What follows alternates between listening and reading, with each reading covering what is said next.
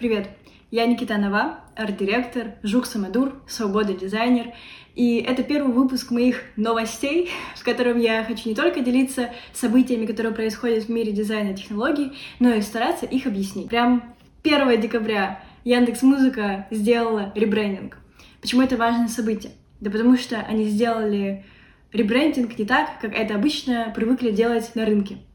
Как чаще всего делают ребрендинги. Показывают новый логотипчик и пару красивых картинок. Каких-нибудь вылизанных 3D-шек или просто чего-нибудь вкусненького, сладенького, ни, вообще не имеющего никакого отношения к реальной жизни, но точно красивого, чтобы вот всем запомниться и громко заявить о том, что мы теперь будем другие. После того, как всем наобещали новое видение, новое представление себя, несколько месяцев после этого события в попыхах э, пытаются переделать все, что было старое, все старое залатать, переделать, сжечь, просто нахуй хуями закидать и только, ну, быстрее-быстрее, короче, стать новыми. И потом, через много месяцев, после того, как уже всем наобещали картинки, 3D-шки, может быть, когда-нибудь они реально становятся новыми не только в умах людей, которые занимались этим ребрендингом или которые следят за миром дизайна, но и в умах обычных пользователей, которые, я не знаю, просто пользуются МТС или просто ходят во вкусвилл. То есть ребрендинг — это всегда очень долгий процесс, прежде всего изменение отношения в отношения аудитории в умах, собственно, самой этой аудитории. Что сделал Яндекс? Весь ноябрь эти суки воротили свой интерфейс. Я как человек, который пользуется Яндекс Музыкой каждый день, и особенно трепетно отношусь ко всем изменениям, я прям иногда бесилась на этих ребят, потому что я не понимала, что происходит, почему слишком много штук меняются одновременно. А, чуть ли не каждую неделю там что-то новое появлялось. И потом они 1 декабря показывают новый логос, и новую кейвиш вот с волной, с, точнее не с волной, а вот как раз-таки с этой искрой, с чувствами, с эмоциями. В общем, ну, все видели примерно эти красивые картинки. И тогда у меня все сложилось. Они сделали контринтуитивный мув, они сделали все наоборот, они начали с конца. Они сначала почистили свои второстепенные странички, почистили там иерархию. Короче, стали новенькими в стелс-режиме, секретненько. А потом обновили главную страницу, то есть пошли не по иерархии, типа сначала обновляем главное, потом второстепенное, потом там третьестепенное, и потом самое незначительное. А они пошли снизов, и вот по этой пирамиде двигались наверх. И что им это дало? Когда они обновили логотип, когда они обновили главную страницу, показали, что вот, мы теперь новые, смотрите. Они обновили вот этот прелодер, мне кажется, я выдумала это слово. Обновили главную страницу, появилась вот эта графика с кругами. Когда они стали новыми очевидно, то есть когда у них очевидно появилась новая главная страница, у них в том числе уже были все второстепенные страницы новыми. Может быть, это все не так идеально, как я сейчас это описываю, и все равно остались какие-то богом забытые третьестепенные сценарии, которые остались без обновления, но в любом случае вот этот мув контринтуитивного действия сначала, типа, в стелс-режиме обновляться секретно, а потом, типа, выходить на рынок сразу новенькими, это я взяла на заметку, за это мы им ставим лайк. Наконец-то мы увидели Кибертрак. Сколько лет там его обещали, я не помню. Вроде бы уже два года люди ждут с предзаказов эти машины. И что, на что здесь нужно обратить внимание? Почему это хороший дизайн и почему это с точки зрения промышленного дизайна прорыв вперед? Смотрите, у нас для этого нужно объяснить много вещей. Я постараюсь быстро и доходчиво это сделать. И сначала вы не поймете, почему я вам рассказываю про параидолию, Восток и маскотов, но потом все сложится в одну картину, я вам обещаю. Смотрите, сейчас на пальцах все объясню. Для начала нужно понимать, что у нас, как у людей, есть чувство параидолии. В любых двух симметричных точках мы видим глаза. В любом изгибе, в любой полоске мы склонны видеть, например, рот. Это чувство возникало и формировалось у нас миллиарды лет, еще со времен существования голожопых людей где-нибудь на берегах Африки, просто потому что если ты не сможешь увидеть тигра или какого-нибудь другого опасного хищника в кустах, не сможешь вот а, от, увидеть там глаза или отличить его какие-то вот признаки понять, то тебя сожрут. Инстинкт самосохранения нацелен на вот это чувство везде видеть людей. Поэтому даже если вы смотрите на спил дерева и видите в нем собаку, все нормально. Это паридолия. Это способность нашего мозга а, отличать антропоморфные признаки и искать их везде, потому что уж лучше мы увидим эти антропоморфные признаки и поймем, что нам не грозит опасность, чем если эта опасность будет грозить, но мы просто этого не распознаем. Но с точки зрения сохранения нашего вида и продолжительности жизни, это более выгодная стратегия. Зачем нам параидолия? Затем, что э, все машины в, в определенный период времени стали слишком антропоморфными. И не просто так. Мы можем разделить в целом промышленный автомобильный дизайн на две школы, на два направления. Это западное и восточное автомобилестроение где на Западе мы видим, ну, давайте для примера возьмем Мерседесы, Бэхи, Ауди, какие-нибудь вот такие машины. Немцы, всех, всех немцев назвала. И на Востоке у нас есть Hyundai, Kia, Hyundai, Hyundai, я не знаю, не буду говорить, но Hyundai, Kia, Toyota — это точно восточные наши друзья. Что мы видим, если мы сравним первые машины и вторые? Удивительно на себя похожи, друг на друга. То есть, если мы поставим 10 разных бэх разных годов, разных моделей, то они будут выглядеть, условно, знаете, как братья. А, потому что у них у всех будут примерно одни и те же признаки, одно и то же строение фар, а, там, корпуса, да, могут меняться э, решетки радиатора или какие-то черты, но, знаете, типа вот как родословное прочувствуется, особенно в Ауди. Ауди, мне кажется, не менялись последние лет восемь. Э, и с Мерседесами то же самое. То есть у нас просто есть некая модель, как iPhone. Тоже разложите 15 айфонов на столе, и они все будут одинаковые. Ну, 15 разных айфонов, последних моделей, разложить на столе, они все будут идентичны. Будет вот эта преемственность. Что мы видим на рынке восточного автомобилестроения? Это то, что все машины разные. То, что семейный хэтчбэк и какая-нибудь двухместная спортивная машина будут кардинально отличаться в эмоциональном и в дизайнерском решении. Это происходит потому, что там есть культура маскотов. Там есть культура того, что у тебя должен быть идол, символ всего. Вот я про что. Про то, что в восточной культуре есть склонность к тому, чтобы э, создавать антропоморфные очертания для любых э, символов, для любых выражений эмоций. И поэтому мне кажется, что восточные машины, они больше нацелены на то, чтобы подражать и чтобы выражать в себе разные эмоции, быть по-разному антропоморфным. То есть поставим 15 Kia в ряд, и они все будут с какими-то своими эмоциями, с какими-то своими антропоморфными признаками, все будут разные по сравнению с вот этими идеальными одинаковыми бэхами. На мой взгляд, нам, как людям, несмотря на то, что очень важно чувствовать вот эту вот э, взаимную антропоморфность, вообще не обязательно пользоваться технологиями, изобретениями, механикой, транспортом, любым, в общем, видом промышленного дизайна, э, который имеет антропоморфные признаки. То есть вот это стремление Востока к тому, чтобы каждую машину наделить эмоцией, на мой взгляд, излишне, и мы не должны стремиться к тому, чтобы создавать роботов, знаете, с человеческими лицами. То есть для меня это стремление вычурно, искусственно и излишне. И вот как раз-таки новый Cybertruck, вот он про то, что человек не равен машине. Они не похожи друг на друга. И эта машина, она не вызывает никаких антропоморфных чувств. Она абсолютно, вот она изображает в себе суть того, что мы как люди изобрели механизмы, изобрели то, что не связано с нами как с людьми, и что это не, так как это не связано с нами как с людьми, оно и не должно так выглядеть. В этом плане мне нравится промышленный дизайн нового Сайбертрака, потому что, мне кажется, он идет как раз-таки в ту степь, в которой технологии и механизмы не равны людям и не вызывает у нас наших эмоциональных откликов. Поэтому это хороший дизайн, я ему ставлю лайк. Следующая новость про то, что наконец-то в Телеграме можно кастомизировать чуть ли не все, что в Телеграме вообще есть. Цвета, новые реакции в каналах, э -э эмодзи для своего аккаунта. Этому я ставлю лайк, потому что это классно. Ну, в любом случае, кастомизация — это всегда мило, приятно. Что я хочу отметить в последнем... Что я хочу подчеркнуть в последних тенденциях развития Телеграма? Их голоса. То есть саму систему, в которой эти голоса существуют, и какую экономическую модель они строят. В чем смысл? В том, что они не имеют никакой привязки, во-первых, ни к единой валюте этого мира, потому что Например, если мы постараемся, знаете, реально представим то, что голоса — это валюта, и постараемся э, посчитать курс этого голоса какой-нибудь валюте мира, я считала, у меня выходило что-то около 300 рублей.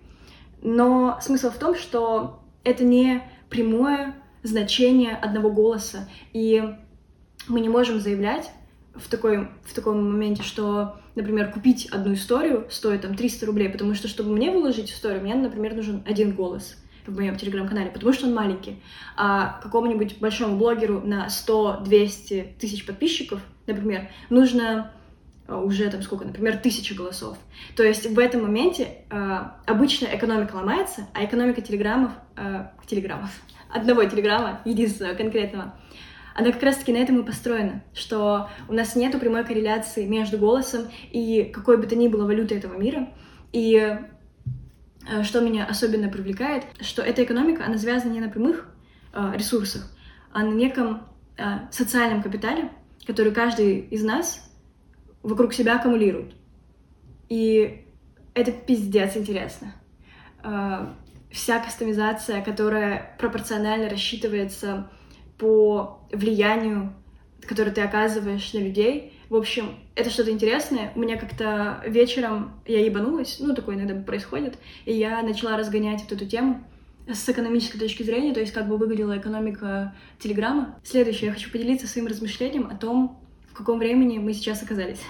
Эм, есть некий негласный экономический закон о том, что всегда в кризисе первое, от чего стараются отказаться, это от э, графического дизайна. То есть если в кризис промышленный дизайн, э, он как-то эволюционирует и развивается, пример Вторая мировая война, да, в принципе, первая. Любые войны — это двигатели промышленного дизайна, в том числе дизайна технологий.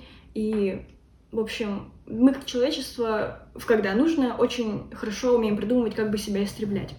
Вот. И если все говорят, что мы живем последние полтора года в условиях какого-то надвигающегося пиздеца и кризиса. Ну, в общем, я думаю, по понятным причинам. Меня не оставляет в покое мысль о том, что большие компании, корпорации последние полтора года то и делают, что инвестируют свои ресурсы на глобальный ребрендинг, потому что как минимум за этот год, за 2023 год, мы увидели три глобальных ребрендинга — это мы увидели новый МТС, увидели новую Яндекс Лавку, новую музыку, уже три, и четыре Яндекс вообще в целом весь свой Го, как экосистему приложений изменил. И здесь у меня не будет ответа на то, собственно, что я начала вам рассказывать. Мне просто интересно, в какой момент, типа, вот что, что происходит вот там в переговорках больших корпораций, и почему, если кризисное время, как будто бы даже не то, что близится, а как будто бы уже наступает, то большие корпорации все равно продолжают инвестировать в ту часть, от которой чаще всего отказываются. Потому что графические изменения, брендинговые изменения — это не первостепенные и даже не второстепенные э, по важности э, затрат, но они почему-то происходят. Короче, это просто мои размышления, я хотела ими поделиться потому что я уверена, что если я ими поделюсь, меня либо отхуесосят в комментариях, ну, либо поделятся умной мыслью и продолжат развивать эту идею. Следующая новость из мира нейросетей синтезирует голосы Юрия Левитана к его 110-летию. По-моему, это всем уже очевидно, то, что мы можем спокойно синтезировать любые голоса. И со Славой Мерлоу недавно был скандал, и каждую неделю с Путиным чуть ли не возникают новые вот эти дипфейки, это же так называется. Я вот все ждала, когда эту технологию направят на то, чтобы создать действительно какой-то интересный спецпроект, но которые смогут продвигать и прославлять их таланты.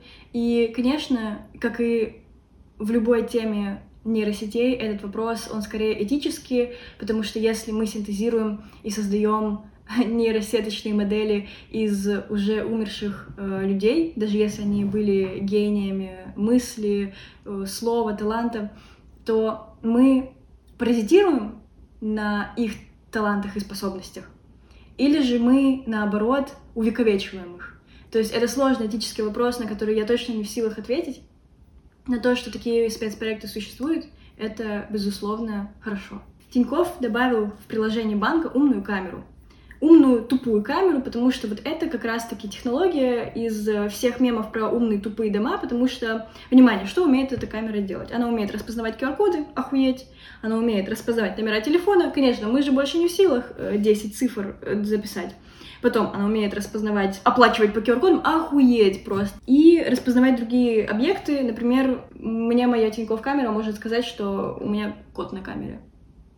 Охуеть. Что, блядь, ну вот как в лужу пернули, я, короче, я не понимаю, что это за релиз. По-моему, просто все банки, все приложения всех банков, более того, просто айфоновская камера обычная, примерно все из этого уже умеет делать. Что за кринж, я не понимаю. Spotify продолжает увольнять людей. Жесть. Уволили дохуища людей, продолжают увольнять. Сколько уже? 17, ну 20 процентов где-то за этот год уволили. Надеюсь, за место всех людей, которых уволили, просто наймут трех каких-нибудь умных чуваков, которые умеют в нейросети, и все вот эти вот 2000 сотрудников заменятся просто двумя чатами GPT, и все, всем будет хорошо. Технопарк и Яндекс создали умный кабинет в ресторане, даче и гастропаб. Интересный спецпроект, то есть, безусловно, такой способ пиара намного интереснее, чем, не знаю, повесить еще 10 билбордов где-нибудь на улицах горо- городов, что мне кажется интересным здесь. То есть, по факту, Э, ничего удивительного не произошло. То есть туда даже не добавили никаких уникальных функций и не сделали ничего интересного. И я сначала, когда прочитала эту новость, я подумала, что, блин, ну вот у вас была возможность э, какие-нибудь новые функции зарелизить, показать что-нибудь уникально новое, что-то экстраординарное. В общем, ну как-то выебнуться. А потом я подумала второй раз. И пришла к такой мысли о том, что, наверное, в таких спецпроектах и в таких решениях не нужно выебываться.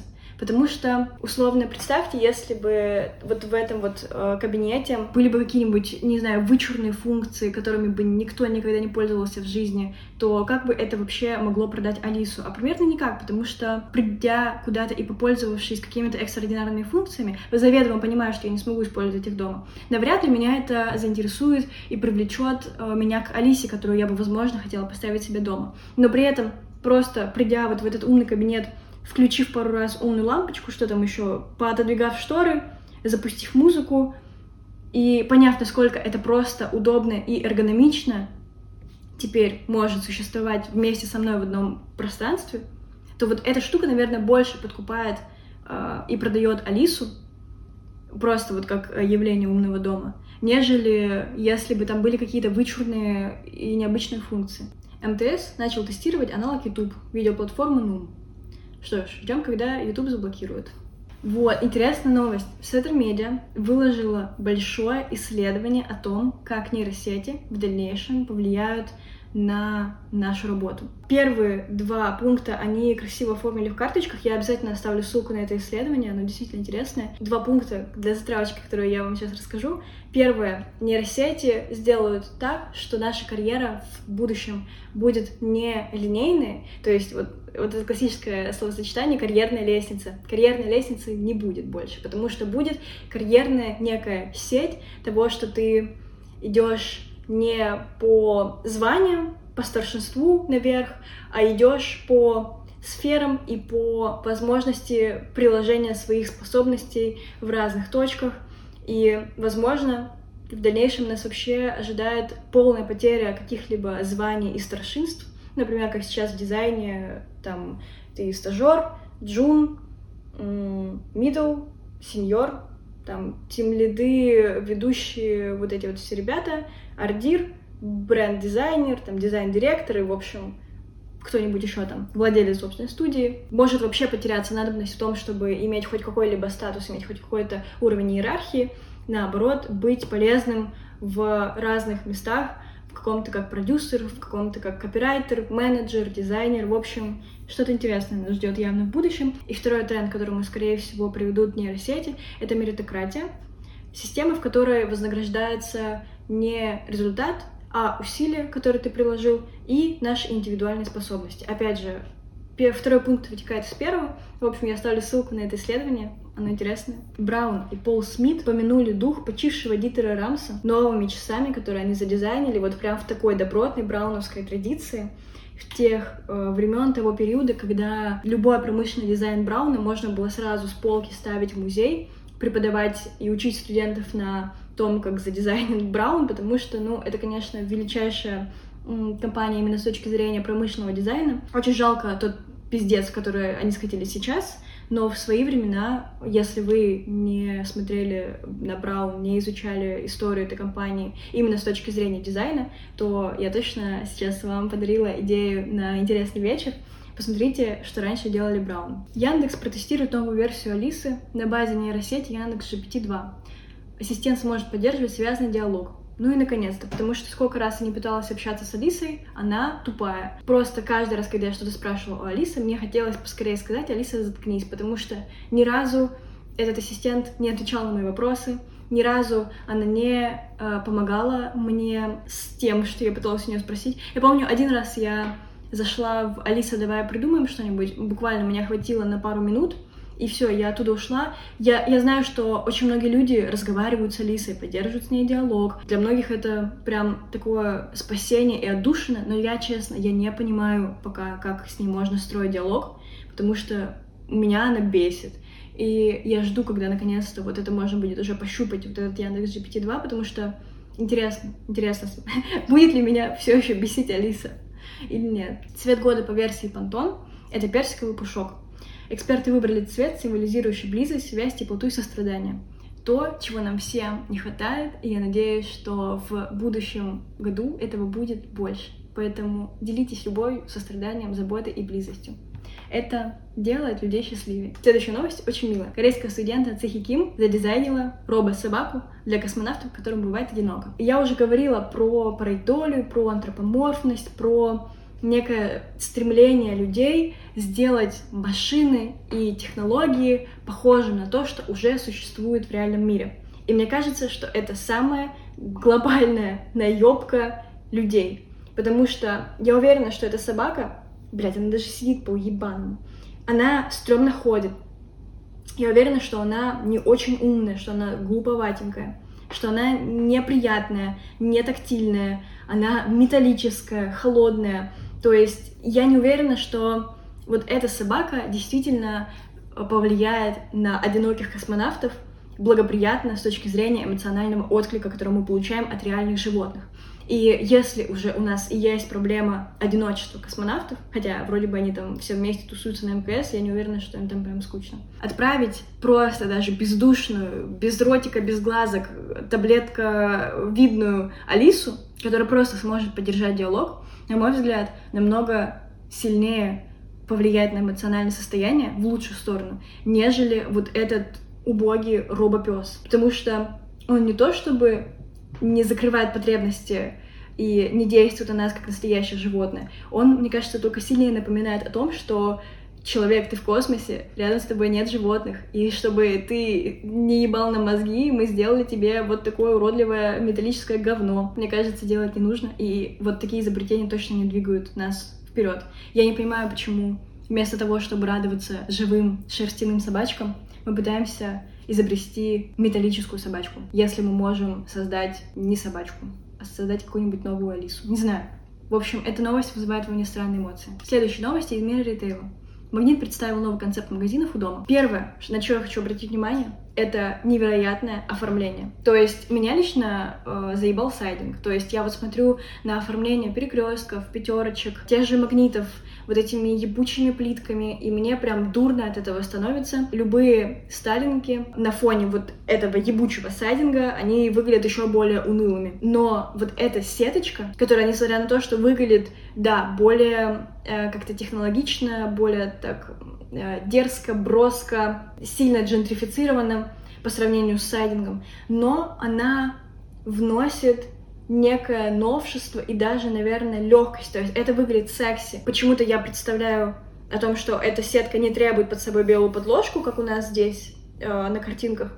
Но представьте, если вот эта вот подложка сетчатая просто будет на сталинке. Это более, с точки зрения дизайна, мне кажется, более рациональное решение, как не потерять брендинг, но при этом не создавать неестественную среду, потому что все вот эти сайдинги, они, мне кажется, нам ебут глаза, потому что первый этаж, он обклеен э, вот этими цветными плитами, просто каких-то вырвигла... ужасно вырвиглазных цветов.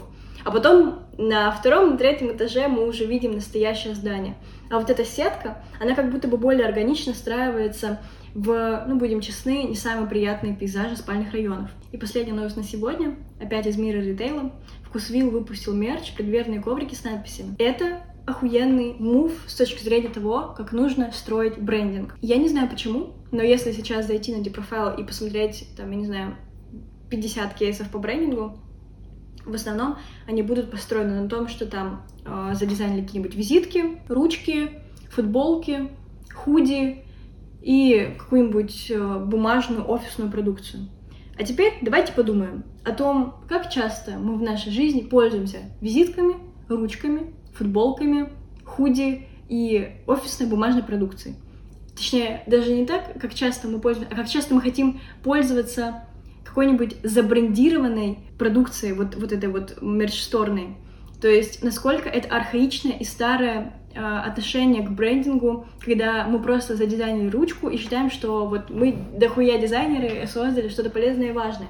А здесь вкусвил конкретно взял тот носитель, который соприкасается и который встает в идеальную точку коммуникации между человеком и брендом. Два этих мира, они не состыкуются на ручке. То есть ручка в этом случае, например, в случае вкусвилла человека, это плохой элемент. Ни концепции, ни посыла он никакой не может нести. Приятно, когда бренды не просто хотят запихать своих брендированных хуев просто по горло всем пользователям, задарить их наклейками, какими-нибудь пакетами, шоперами, футболками, а когда они действительно вместо всего мерч-стора, вместо, не знаю, 10 СКУ своего мерча, выбирают какой-то один, но который максимально передает месседж и посыл компании. Когда вы думаете не про то, как вам задизайнить новую партию футболок, а про то, что, в принципе, вы можете своим клиентам э, дать полезного, и чтобы они это купили. Потому что если бы, например, представьте, что вот с этими надписями э, вкусвил бы дропнул тишки какие-нибудь тоже за полторы тысячи, ну и пошли бы они нахуй со своими тишками. А вот эти коврики, не знаю, они милые. Это все новости, которыми я хотела поделиться с вами за первую половину декабря. Мне очень приятно, что я была вам интересна последние сколько-то минут. Спасибо за ваш просмотр.